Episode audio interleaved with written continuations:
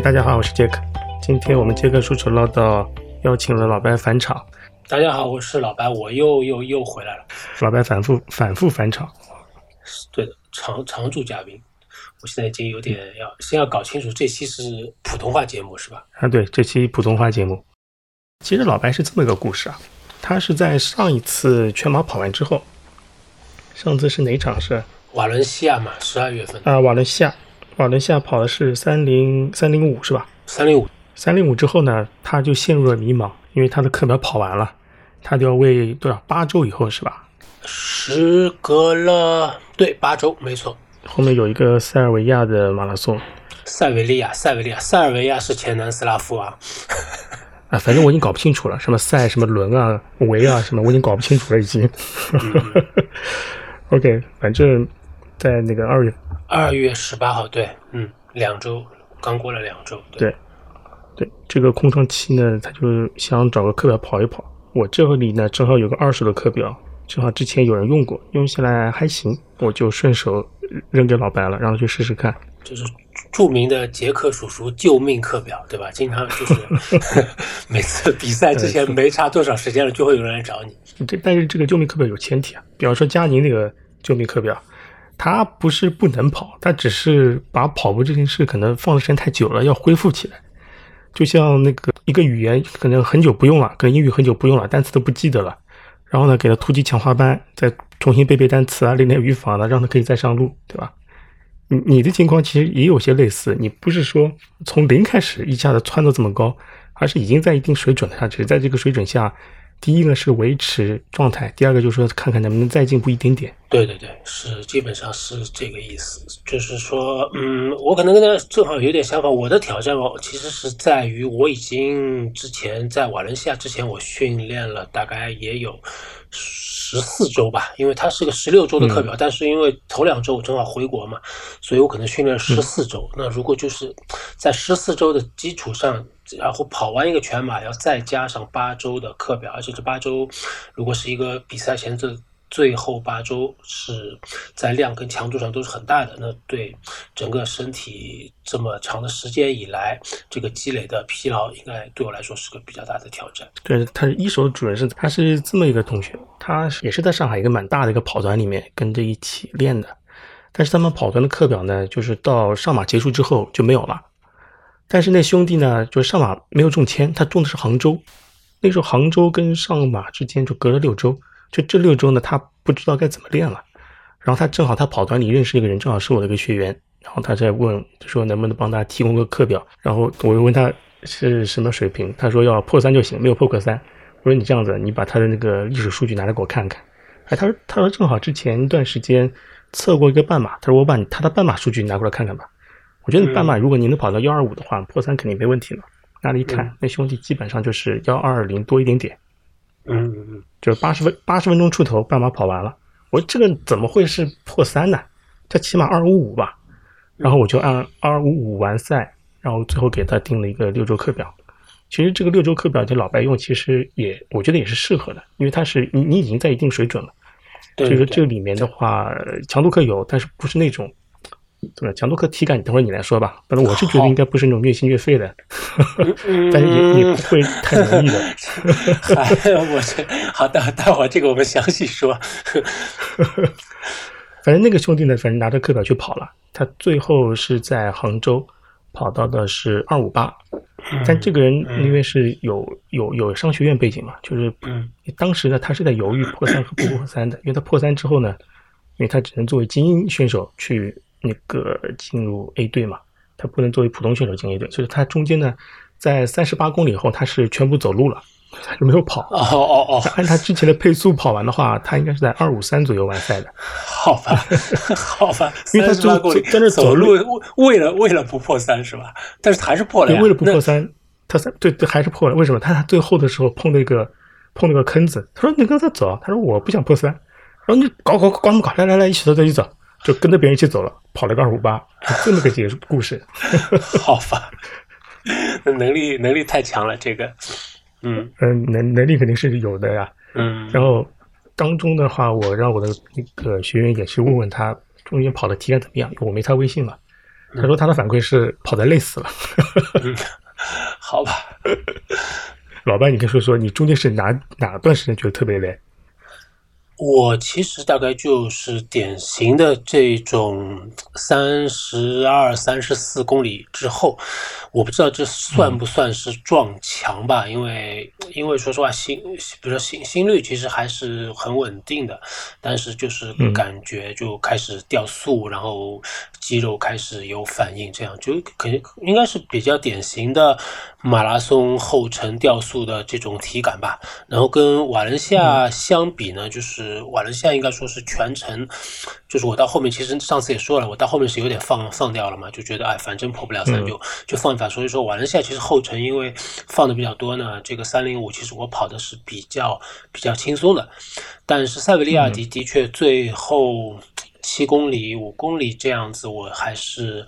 呃，怎么说呢？比较痛苦，就是说有我停下来两次，因为这个大腿后侧抽筋啊，等等这样子，然后也是看着手表嘛，也感觉啊还差差一点点，就算破不了三，我跑一个，因为我知道肯定还是会多跑一点，然后说啊，跑一个均速四幺五出来，至少自己心理安慰，好像能够破三 这样子。但是 到到最后就是，哎，反正各种累加，就看着这个平均速配速慢慢的掉下去，然后心里也是心里也是比较纠结嘛，因为之前其实蛮好，因为我到三十三十四那个时候都还是什么四幺二的平均配速，等于是我还当时跟着兔子还把那个他多跑的那些那些路啊，其实都已经这个提前。这个提前量啊也不是提前量，就是那个呃宽嗯多余的跑量，其实也都给它算进去了。应该如果能够维持这个这个速度的话，应该是可以的。然后就看着它慢慢往下掉，往下掉，然后腿不听使唤，然后等等要等到要停下来拉伸的时候，我就觉得啊。基本上是 这次希望不大。抽筋这个事情以前碰到过吧？以前比赛的时候，真正抽筋的话，我一年一年之前在塞维利亚，就上一届塞维利亚马拉松也是抽了一下，但是没有到能会可以停下来，呃，停下来拉伸的这种地步，就是抽了一下，然后只是忍了一下，大概就就过去了这样子。那一次是跑了三零七嘛？你 PP 到底多少？我一直以为你的 PB 是三零二，没有啊，PB 就是我现在每年都 PB 啊，我就是去年塞维利亚三零七，然后去年瓦伦西亚三零五，今年塞维利亚三零三，这样呃不不是哎三零三这样子，没错，每年两分钟，那你差，那你离破三还有一场半的比赛？对对对，就是我就是马拉松的布博卡嘛，每次两厘米，对，基本上就就看。可就是这种这种感觉，就感觉还是差一口气呢，的确是训练啊什么的。但我可以分析一下，那可能感觉就是还是今年跑成这样，感觉就是还是没能力没有到，嗯，这种感觉。哎，那你当初的补给或盐丸什么的补的及时吗？呃。今年盐丸是是有在吃了，就是基本上我每一根能量胶我会都会吃两个这个 salt stick 的咀嚼的盐丸。每一个能量胶加两加两个盐丸，但是我是第一次吃这个盐丸，所以说我其实不知道这两颗盐丸能够给我多少，但是好像大家都是这么补的，应该是没有什么问题。它的说明书上是写可以每十五分钟吃两粒，一天最多吃五十粒。它的那个说说明书上是这么写的？你是盐丸还是盐盐糖啊？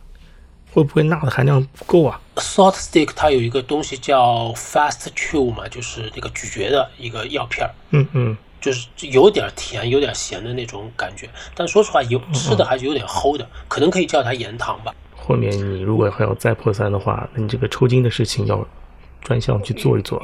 有可能，因为我之前吃的是一个是一个胶囊嘛。是一个盐丸，是一个一个胶胶囊。我是大概是每就是每根跟一根胶，我会呃就是吃吃一颗胶囊。但是胶囊的问题，因为它用水送服，然后我的呃我是喝用那种等渗的能量胶，其实是不用水的。所以说我吃胶的点其实跟补给点是不匹配的。所以说这个就搞得有有点有点麻烦嘛，就是说嗯。嗯，你还要算一个吃胶的时间是每二十分钟，然后然后到下一个水点，每吃了一根胶下一个水点，然后吃喝水加吃盐丸，就是路上好像多了一件需要想的事情。那我就觉得啊，如果是咀嚼的盐丸也不需要水的话，就是脑脑子里可以少少计算一个东西。嗯嗯，我看看啊你下次要不再准备点防抽筋药。嗯，我也不知道这个到底是是什么原因吧，但是呃，以防万一吧。对对对对，反正就是你上赛场之前就怎么说呢？你就觉得把什么都做到顶了，然后这接下去就是 听听天由命了。你之前提供了一个表格，把这六周的课表做了个对比。对对，我这六周的课表，然后和瓦伦西亚。比赛之前的最后六周课表呢，我放在一起比对了一下，那么也基本上可以可以给你嗯看一下，我当时看到你这个课表的第一的，就首先的感觉是是什么？首先你是让我，因为你给我的这个课表其实它是二五五的课表，你跟我说是所有的配速都加十二秒，对吧？嗯。然后就原来这个课表呢，它的轻松跑最最慢的这个轻松跑是五分，那我就。给它加到五幺二，后来你也可以，你也看到了，我所有的轻松跑都是不多不少，一秒钟都不差的五幺二，一秒不差。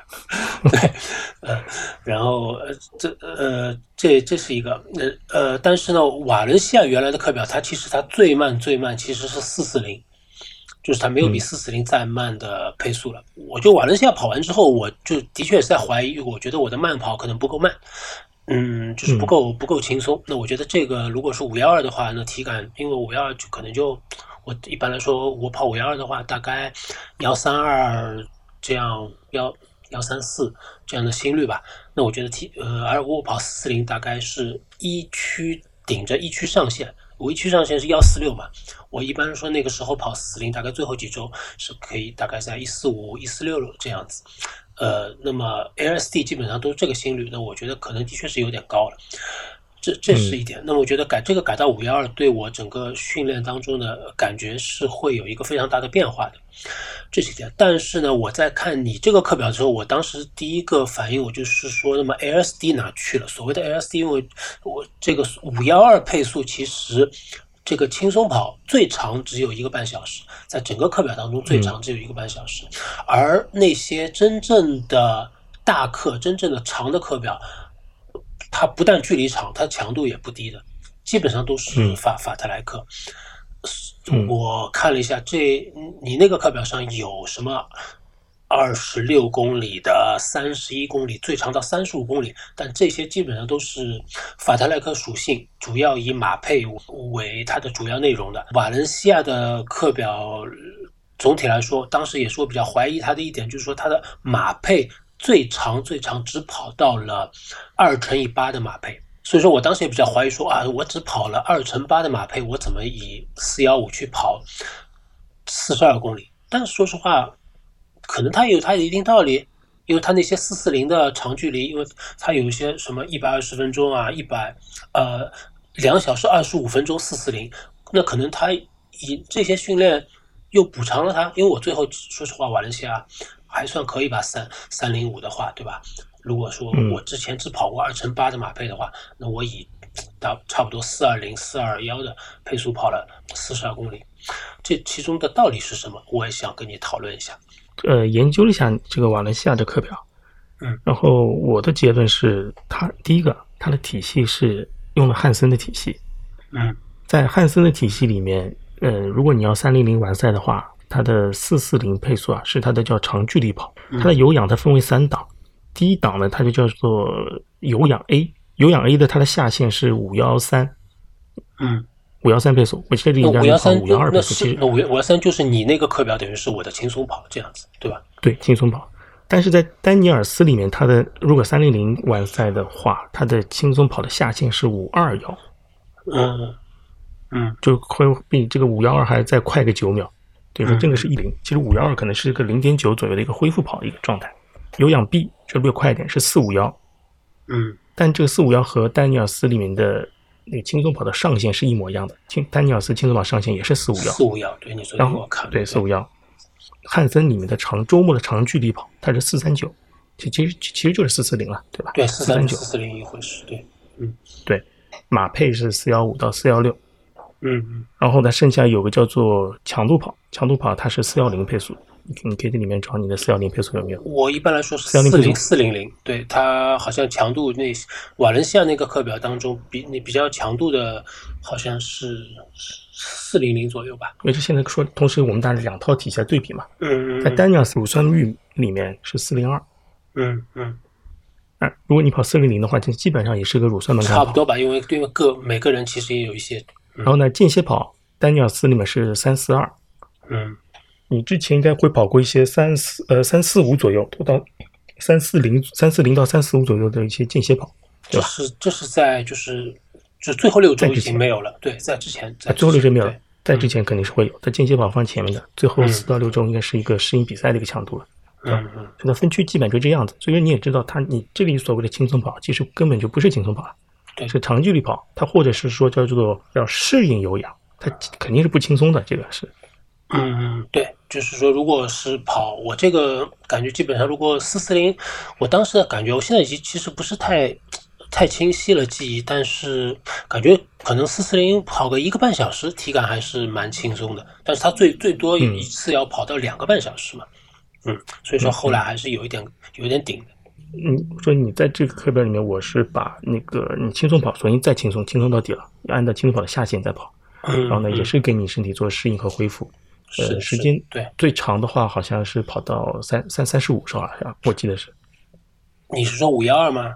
呃，五幺二的配速我好像也就就基本上都是九九十分钟吧，就是每每周都有两次，一次六十分钟，一次九十分钟吧，基本上都是这样。嗯嗯，啊对是。第二周好像有一个三十五 K 的周六啊，哦，对，第二周有一个三有一个三三十五 K 的有个 jog，对我看到是、嗯这这个是五幺二的，等于是一个轻松跑，就基本上就这一个长、长距离。对，就这一个是，嗯，剩下的话就在适应马配。对对，主要是对马配的适应。我觉得这这些马配跑下来，相对于马伦瓦伦西亚之前，我别的不说，嗯，我心理上要怎么说呢？就就自信很多。扎实一点是吧？对对对，因为你想啊，我这个二十二十五 K 马配跑过来，然后之后还五 K 还加了加速啊什么的，当然嗯，对啊，我感觉啊、就是心心理上会好很多，不像到到瓦伦西亚之前，我想，哎，我只带了两二乘八的马配去站在起跑线上，好像觉得很不、嗯很不踏实。因为汉森里面他是对自己的那个长距离跑，他是特别特别注意的，就是他规定的长距离跑就这个配速，不能多也不能少。他对配速要求非常严格，包括你日常的，比方说他强度跑跑那个乳酸阈门槛跑，嗯你是不能快的，你嗯，快一点点，他要罚罚你做俯卧撑的，快一秒做一个俯卧撑的这样。哦，那是我其实呢还挺享受这种控制配速的感觉的，所以说你看我后来教、嗯教那些 easy 的都是五幺二整，我觉得因为我我在手表上的那个呃就是 data fields 这里边我会有一个呃现在的配速和一个平均配速嘛。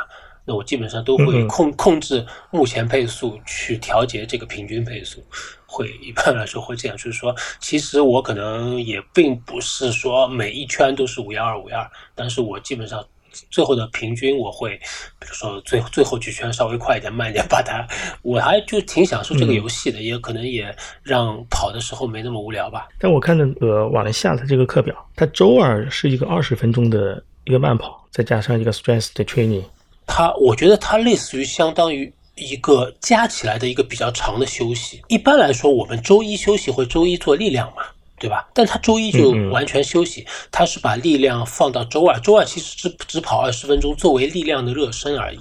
那等于是从跑上面来说，周一、周二其实都在。都在休息。我当时实际操作上来说呢，我也往往会把力量训练搬到周一去，然后可能周二我可能会呃会稍微跑得长一点，比如说会跑个四十分钟、四十五分钟这样子的那种那种轻松跑。但如果你周二做力量，你周三强度跑得下来吗？周二做力量，周三强度，嗯，应没有什么太大的问题，我感觉。可能我觉得你的力量底子也是在的。在瓦伦西亚的那个课表当的时候呢，它其实周三早周三的这个强度并不是整体的时间非常长。那所以说呢，我一般来说是可以早上跑，因为我早上四点钟起床的话呢，我最多最多可以跑一个小时二十分钟左右。所以说这也是一个问题，就是你那个课表周三的课往往要比这更长，所以说我只能把周三的课挪到下午跑。对我来说，一方面是习惯上的问题，一方面的确也是。工作了一天之后，整个体力肯定是不如早上的，所以说我觉得我周三的这个质量课呢，其实它是受到一些影响的。但是呢，瓦伦夏那个课表，它周三的课虽然也是强度课，但是它其实一般来说一个小时二十分钟都是可以搞定的。而我如果周二下午做，周二下午做了力量之后，其实周三早上腿还没有开始酸的，因为 DOMS 往往是要到你知道二十四小时它才开始显显现。对，其实我睡了一晚上之后，其实腿其实并不是还没有开始酸痛，还是可以可以跑的。那你这里面你觉得哪堂课是最最刻骨铭心的痛啊？你的这个课表当中，比较让我，特别是一开始比较难以适应的呢，是一些法特莱克，就是说，呃，我我初看的时候以为它是间歇，但是呢，再一看它其实快的。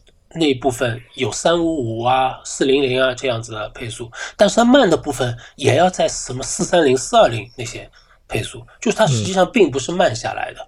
当时的感觉就是我要我的身体要想方设法，在比如说在跑了一个一千六百米的呃三五五之后，我的身体非常想进入一个轻松跑的状态来恢复，但实际上我还要维持一个什么四三零的配速。然后我就觉得我身体要学习在这个四三零的这个心率下，大概当时四三零大概也差不多就一马马配差不多心率吧，一五七一五八这种心率下得到休息。我这一开始我是非常非常不习惯的，而且我刚才看了一下那些训练，基本上快的部分都能够非常完满的完成，就什么一什么两呃一千六啊或者两千的三五五。都没有什么问题，但是后面的四三零往往会落到什么四四五啊、五零零啊这样子，就是就是，呃，没有办法维持这种中不溜的配速来休息。我说这个是非常难的，因为你在开始的可能八周六到八周的时候是有氧跑打基础，还有就是大量的间歇跑，对吧？提升你的最大摄氧量，提高跑步经济性、刺激心肺等等的这些课表。而且这些课表呢，它是间歇，它真的是会。让你中间有歇的，哪怕是慢跑过度，也会让你心率适应到一个比较舒服的状态，然后再顶下一组，对吧？对，这这些之前的这些跑，其实哪怕是一些比较长的间歇，我大概也有那种什么两两千米的，但是它中间三三分钟它是让你走路的，对啊，这是彻底让你歇下来的，对吧？对对，呃，这是一个这是对速度和心肺刺激的一个专项训练的一一个套路吧？嗯。而且你越到后面的话，为什么要用法特莱特跑，或者是说丹尼尔斯他是用的变速跑，EMT 的变速跑，先跑 E，再跑 M，再跑 T，然后再 EMT，EMT 轮轮跑。这个呢，它其实是让你的肌肉的一些肌肉纤维的转化，就快肌纤维和慢肌纤维可能是没有办法直接转化嘛。它因为理论是说，你快肌纤维有两种，一种是 E A 型，一种 B 型。他说你的快肌没有办法直接转换为慢肌，但是你可以把快肌的 B 型，就是偏无氧的那种。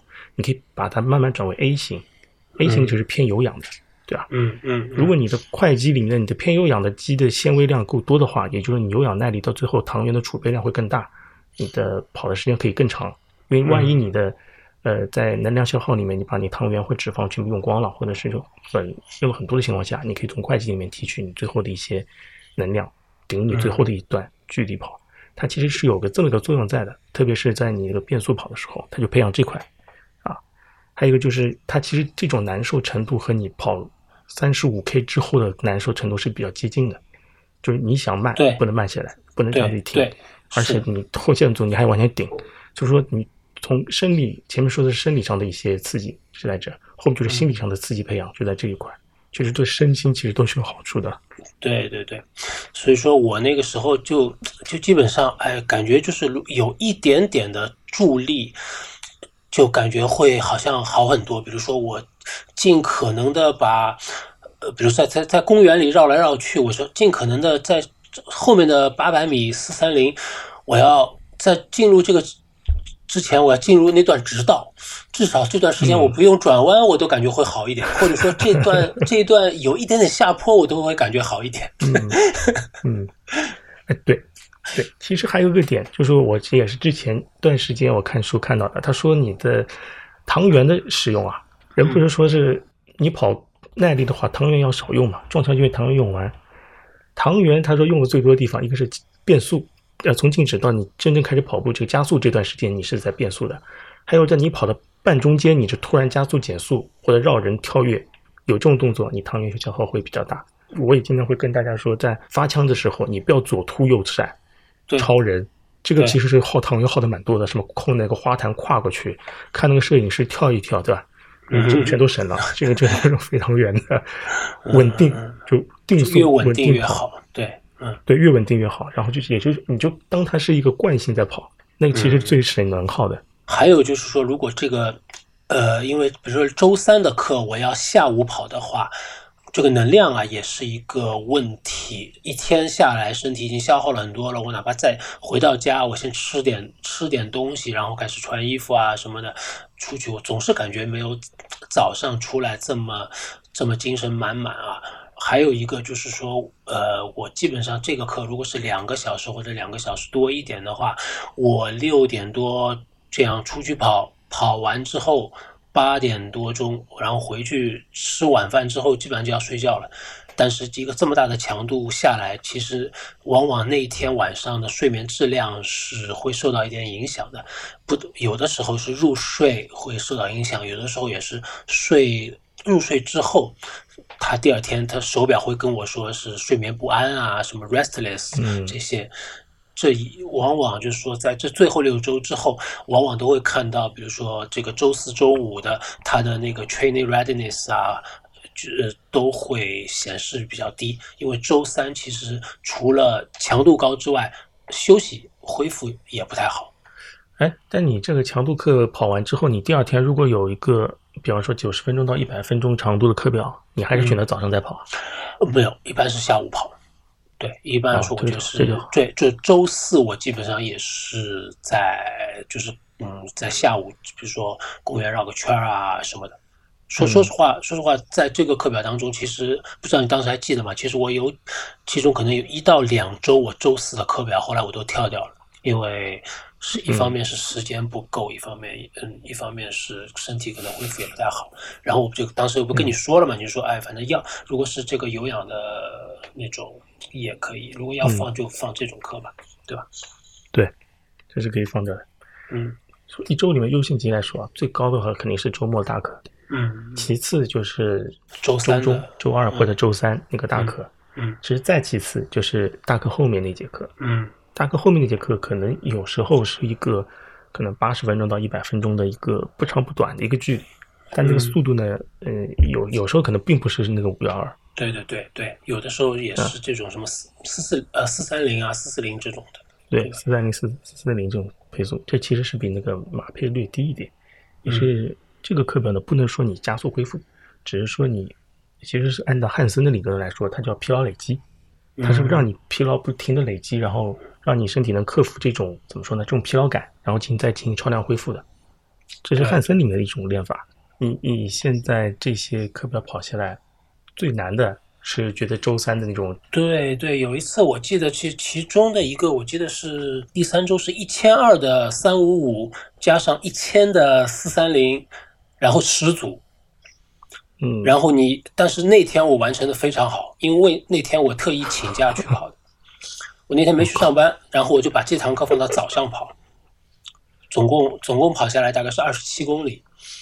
但是那那次还是完成的，完成的比较好的。第二天的呢？的哦，第二天我早上跑的，但是时间不够，十八 K 我跑了十六 K 马配。但是但对，但是因为一个前一天是早上，第二天也是早上，所以说问题嗯还是至少还是间隔了差不多二十二十四小时吧。但是因为那天早上可能稍微起的晚了一点，我就我看了一下，第二天应该是原来是十八 K 的四四零，但是我我跑了十六。你是还是比较习惯早上跑的，对，包括强度也好，什么也好，都是早上跑。早上跑，气温啊什么的，因为我们这里白天跟下午温差还是比较大的，就主要是看看那个太阳。下午跑的时候，因为我们这差不多六点半左右太阳下山，太阳下山之后气温就会降的比较快，所以说我出门的时候呢，我肯定是穿不下皮肤风衣的，但是跑完之后，呃，不穿的话肯定是要冷的。然后跑完之后呢，我又又又慢，浑身又湿透，所以说我要一定要把一个皮肤风衣放到一个塑料袋里，然后放在那个腰带里面，不然的话，最后跑跑完回家的那那些那段路呢，肯定是要是要冷的。然后还有一些课表，就是说那种，比如说马配最后五公里加速，这些课表对我来说，就最后五公里也是比比较难的。我看了一下，基本上没有什么二十五 K 马配最后五 K 拉到四零五、四零零这样子，我基本上没有完整的把这个课表完完成过。就是说跑完是肯定跑完，但最后五公里基本上是加速是没有。没有能够达到这个，对吧？跑不到四零五，对。那所以说这个其实也等于是把这个稍微放大个呃一点，放大一个百分之一百二十，不就是四十二公里的最后 最后七公里八公里，对吧？呃，四零五呃已经到你的乳酸阈了，已经。对对对，唯一的一次，对，跑完大概前前三十吧，好像感觉还挺好的。我当时还信心满满，说啊，最后五公里加一下，没想到 碰到迎面的那种大风，然后就完全跑不下来。要要跑下来一次两次，那你后面那个比赛时候信心那是不一样的了。所以说是这，所以说总体来说，你这个课表，我感觉跟瓦伦西亚的来讲，还是难度要，也不知道是是我身体适应的问题，但是我觉得难度还是要更加高一点，因为嗯，瓦伦西亚的课表我基本上没有出现过课表完不成的这种情况，这个我还是有个一两次会完不成，甚至还会有有跳票逃课的行为出现。说实话，我这个课表，我我也是觉得稍微多使了三分力。是吗？多多使了？你是说，就是说，其实要达到同样的竞赛结果的话，其实可能在课表上面不用这么可以在 tough，对，不用这么多，可以可以是可以再缩减一点的。比方说，像最后的五 K，其实不需要跑到五 K，可能跑三 K 或者两 K 就可以了。嗯，可能可能二十五 K 的四幺五，可能二十三到二十二就可以了。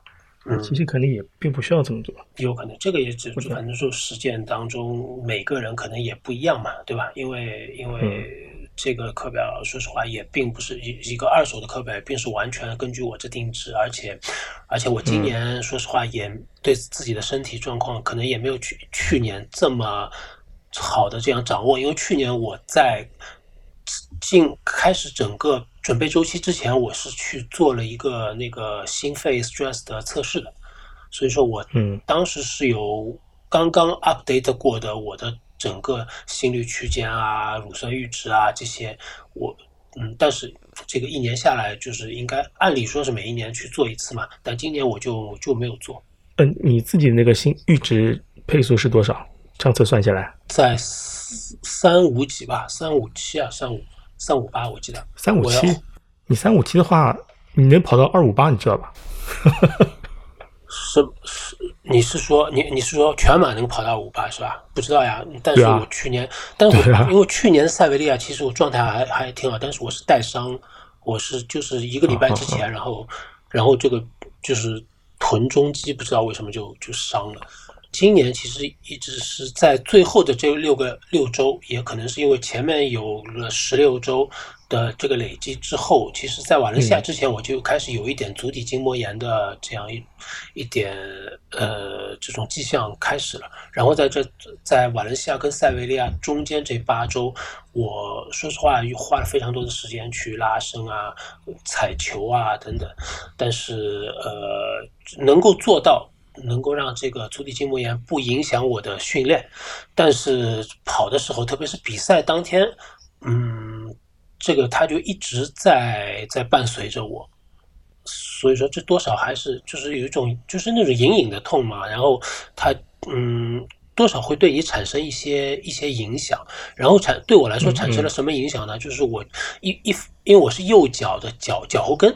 会有点疼，然后我就觉得肯定会造成这个我这个补偿嘛，然后我在后程是是比大腿后侧更早抽筋的其实是我左脚在鞋里边，就是在脚底脚背那个地方会是最早开始抽筋的。我觉得这肯定也是跟。当时左脚承受了更加多的压力也有关，然后你不知道有没有听那个我们跟佳宁、朱爸爸他们司印他们一起复盘那期节目，塞维利亚它的马拉松呢，它有的地方它是分半条路，分半条路一般来说它是分左半条，那它的路是中间高两侧低嘛，为了排水，所以说其实我左脚要比右脚要更低一点，嗯，我相信这肯定也是 有一定的原因。足底筋膜炎的现在好透了吗？也没有也没有好透，就是说，其实其实训练的时候反而是他比较好的时候，往往是比较身体冷的时候会更加严重一点。比如说最典型的就是我，嗯，我在公司我是做设计的嘛，我在桌前面坐了两三个小时，然后站起来去喝水或者上厕所的话，那个时候会站起来开始走路，我说啊脚后跟好痛啊，就会就会这样。但是其实跑的时候，往往一或者说我是会把它忽略。但是你身体热的时候，反而会比较好一点。我觉得你还是在下训之前把这个脚先搞好。对，我也，嗯，我其实我已经在想，就是说接下去的训练，比如说，因为我在这个最后这八周，甚至这之前呢，我。呃，最常用的一双鞋就是所谓的这个叫超超级训练鞋嘛，是那个 New Balance 的 Super Comp Trainer，它是很厚的碳板鞋，但不是用来竞速的，而是用来用来训练的。呃，所以说呢，我我这双鞋我非常喜欢，因为我觉得它让我跑得更加轻松啊，更加什么。但是，呃。就我就怀疑他会不会就是弱化了我对这个脚底的，就是脚上这些小肌肉的这些这些训练，因为它等于是脚还是被保护的保护的比较好，因为它离地也比较高啊等等的，所以说我在考虑就是接下来比如说在进入下半年之前，我想考虑一下要不要嗯平时的慢跑啊维持有氧。要考虑一下零落差的鞋，我是那个奥创打算买一双来试试。对，你试试看零落差的。因为因为那双鞋它其实也是一双 illegal 的鞋，它也是五十公分高的鞋，所以嗯，然后前后前后落差也有十，嗯，所以说我就觉得它可能就是把你的脚保护的有点过度了。一个是零落差的鞋，一个就是鞋底不要太厚。嗯嗯，尽可能让脚能感受到地面的那种鞋。对对，但但是但是那那种鞋会现在一方面就是如日常的慢慢跑鞋其实也比较比较难找了吧？现在有对吧？然后就是现在还有薄薄底鞋，还有一些，比如说什么不是新新出了什么塔古米赛呢？这些那些，但那些其实也是用来竞速的，这日常的。慢跑的那种能够薄到能够感受到地面的，其实已经不是市面上已经不是很多了吧？拿那个竞速鞋当慢跑鞋，也也是有可能，因为从从现在，比如说到下半年，嗯，在如果还没有决定啊，再重新再准备一次马拉松，这样之前我是不打算等于是跑，比如说什么三十啊这样很长的距离啊，嗯，这这待会我们要说到之后的准备。呃，之后的计划什么的，我们也可以再再说到。那，你如果我日常的呃有氧跑维持在什么十公里、十五公里这样左右，那可能也是保底鞋也是可以可以考虑。而且我现在在力量训练当中也会把脚步、脚趾这些训练我都会加进去。嗯，那个脚趾你怎么练？抓毛巾啊？抓毛巾是一种，还有一种就是那个迪卡侬有一种宽的弹力带，像一块布一样的，然后我就两只手拉住它，然后脚趾抠到那个弹力带里边，等于是往前抓，然后再把它给这样。知道，我知道，很宽很宽那种弹力带。对对对，那那种那那种弹力带，我现在就是一方面是用这个，然后。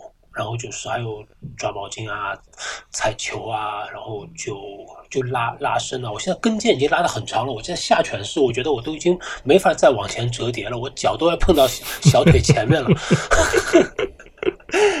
这拉的已经没感觉了，我已经。不见得要拉筋拉的怎么怎么样。对对对，我觉得这是个，因为因为不是你你们不是有一个下下肢刚性这么一个概念吗？然后所以说，我觉得我可能缺乏这个，因为我一直是属于韧带比较松的啊，这么你你知道，我也有时候会练点瑜伽啊什么这方面的东西。呃，多练练跳绳。跳绳是吧？哦，好的呀。跳绳要穿鞋吗？可以是可光脚在垫子上跳还是怎么样？因为我有一个那种没有绳的，像个流星锤一样的跳绳的东西。那无绳的是吧？对，就是两两个两个把手上面挂了两个球嘛。嗯嗯，也行也行，也也是可以的，是吧？嗯。你不会跳有绳的？我会跳呀，但是我跳有绳的，我要下楼到到院子里或到公园里去跳呀。无绳，因为楼下邻居，嗯。如果无绳的话，我可以在瑜伽垫上这么跳，问题不是很大。你就那你那就瑜伽垫跳有那个无绳的吧？嗯，下肢钢琴可以练的呀。嗯嗯，好的好的，那我觉得对之后可以考虑一下这这方面的这这方面的训练，就是我要考虑一下。后面是准备练那个铁三的对吧？游泳报名。我报了一个铁三，但是我已经后悔了。我要打退堂鼓了，我要去，我要去把它换掉。为啥？因为那个铁三我报的时候我没注意，然后呢，然后我看的是，我再看了一下呢，发现它有个关门时间，它游泳四十分钟关门，游泳加骑车前两项总共两小时关门。那我觉得这是非常非常严苛的。呃，后来我再仔细一看，它。这个铁三同时还是，呃，安达卢西亚大区的铁三锦标赛，所以说它其实是有一点精英的，规格很高的。对，它就是有一点精英的，因为虽然是不是国家级的，它也是这个大区大区级别的。然后欧洲或者说西班牙，具体来说，它铁三水平是很高的嘛。那所以说，如果你四十分钟。首先，你一点五公里，作为我我一个很久没有游泳的人来说，能够四十分钟游一点五公里，已经是非常非常要靠一靠一方面靠运气，一方面靠什么？然后你起来之后，还要在一小时二十分钟之内骑完骑完四十公里，而且我还不是公路车，我是一个挂车，呃，我觉得是非常难的。对对，我觉得是非非常难的。然后你中间你还要算一个 T 一要换向，你要脱脱衣服、穿锁鞋上车，对吧？所以说，我觉得我是肯定要被关门的。所以我哪怕是跑步还算可以的话，但是我可能就没有机会跑步。所以说，我现在打算去不要退，拼一下呀！啊，去拼一下呀！哪怕最后一名，你肯定是上镜最多的呀。哎，对啊，对啊，但但是。但但是要要考虑还有很很多，因为是因为我现在其实还有两个月的两个多月吧，大概就十二周的时间，这样可以可以准备。那我现在已经报了健身房，报了游泳游泳池啊等等这样子。嗯，但是我觉得还是作为第一次体验来说，可能还是比较这个还是太。太严格了，这个比赛还是规格太高了，所以说呢，它这个比赛它还还有半程的标铁，就叫 sprint 的标铁，然后这个呢可能就是比较面向于大众的，它除了是它是七百五十加二十公里骑车加上五公里跑步，然后它关键是它不设关门时间的，呃，所以说我决定第一次可能还去参加这个对我比较好一点，呃，所以说我之后的。之呃之后的训练可能也就是也要兼顾一些，比如说游泳方面的训练啊等等。其呃，因为铁三的话，说实话，它需要投入的时间非常多，你要练练三三项这样子，对吧？所以说每天起码练两项要。对啊，还是要考虑一下，我可能要恢复。之前比如说在练马拉松的时候，我真的是一方面是没有时间，一方面也是没有力气骑车上下班。因为我骑车之前骑车通勤的话，我一天无论如何我可以骑骑四十公里嘛，每天骑四十公里呢，一周下来也不少了，对吧？一周两百公里，一个一个月可以骑八百公里，那那也挺好的。但是练马拉松的时候，我真的是也是没有这方面的精力。那现在我觉得我可以把。汽车的训练就作为通勤，那么，嗯，然后回来之后马上到健身房练个练一样，呃，练一个游泳，或者下了车马上去跑一个步啊，类类似于这样。我可能之后就会这样。我我练可能还会是按照一个完成标铁的这么一个量来组织我的训练。但最后我第一个参加，我可能是准备参加一个 sprint，因为我们这里的这个标题稍微有一点有一点精英了。我可能到时候之之后，如果如果觉得对，如果觉得自己还可以的话，我可能去去找一个没有这种关门时间的这种这种标贴来试试看。包括游泳啊、骑车来做些交叉训练，还是蛮好的，身体可以尽可能动起来。对对对，然后呢，嗯，但是这里还有一个问题呢，就是说我呃，我在这整个包括瓦伦西亚、包括塞维利亚的整个这。六个多月的准备周期当中，我今年有一个非常大的问题，就是体重没有控制好。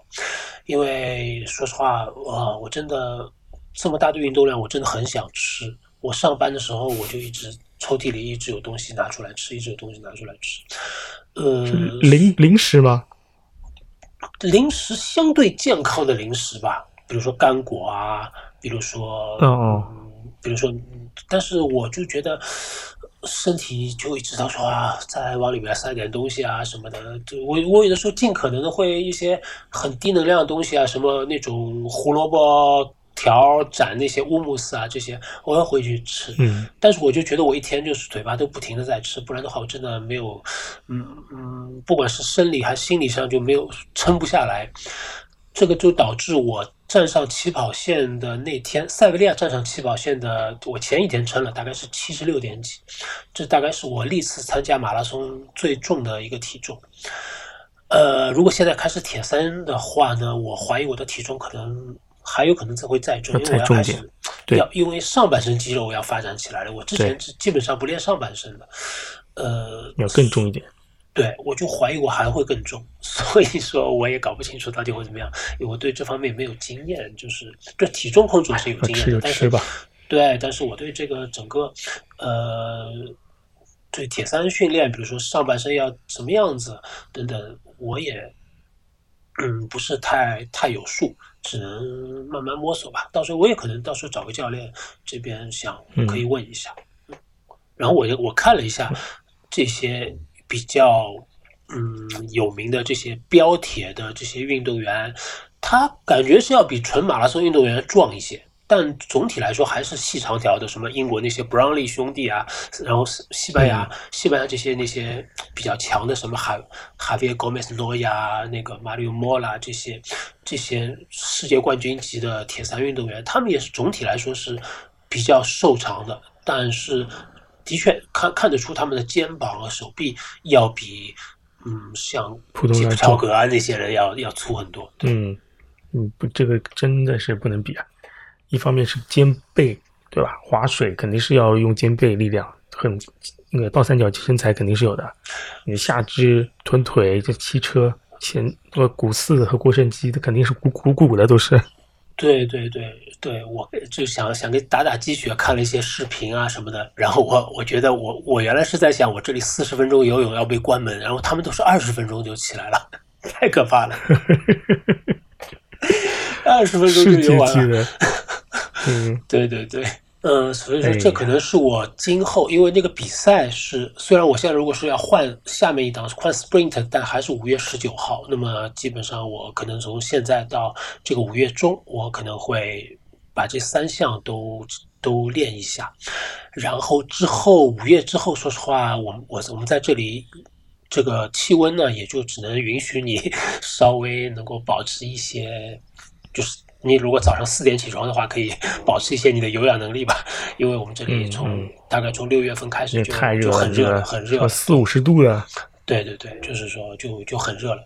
就是如果那个时候你要我跑一个下午的课表是不可能的，因为因为我六点到八点我这边还是三十五六度，只有早上四五点钟还稍微凉快一点。那你回头跑大课要请假了。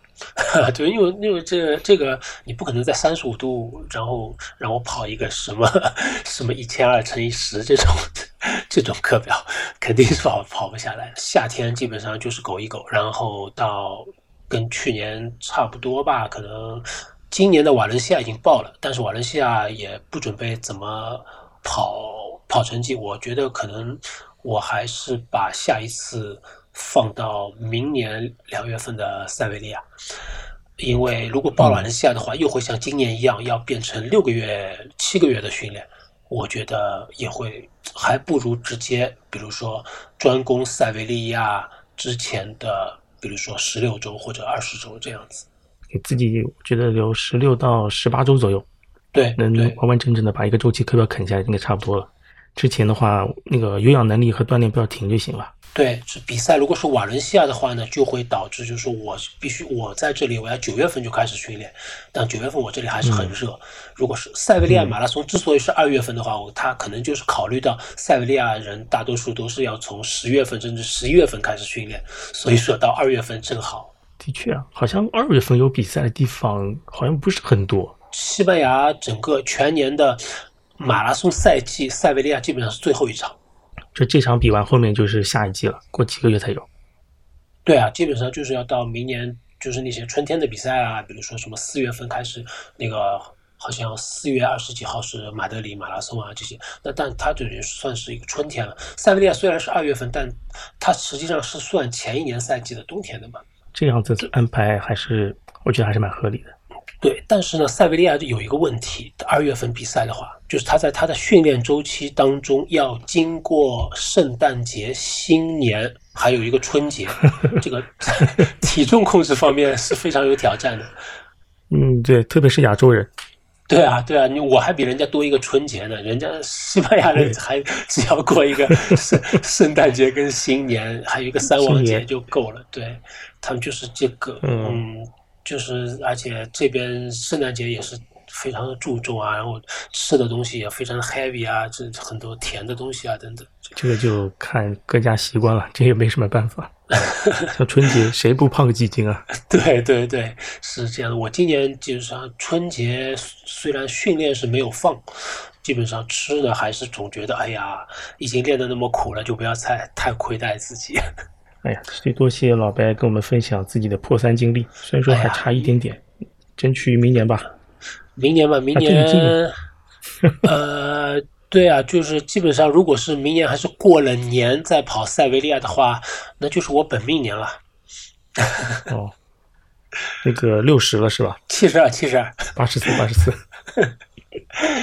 嗯，所以说，反正再再看吧。所以说，说实话，这个这么训练还是蛮辛苦的。然后，的确是年纪越大，也越觉得在各方面啊，可能自己还是要做一下计划，认清一下自己，看看能够坚持到 某一个点吧。那，倒是也也不一定，人生也不一定就是说要抓住某一个东西不放，对吧？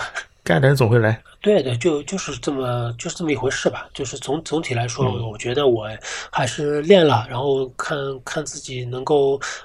我觉得如果你我这个课表，我差不多现在完成度可能有百分之八十五，那么一个破三的。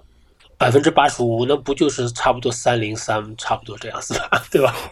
也就是一跑步所所谓 一分耕耘一分收获吧，对吧？嗯，好厉害厉好，好吗？我们今天就先到这。好的，那谢谢杰克，杰克叔叔。嗯，好，祝你下次破三。